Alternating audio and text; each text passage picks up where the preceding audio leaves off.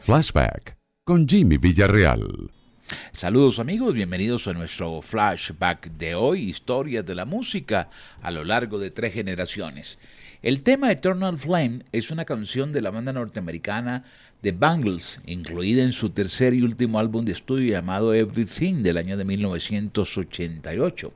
La compañía discográfica, que era Columbia Records, la publicó el 16 de enero de 1989 como el tercer sencillo de ese álbum.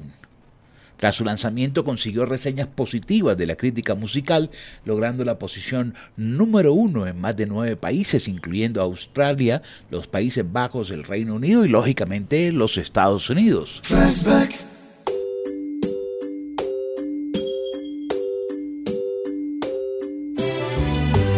Close your eyes, give me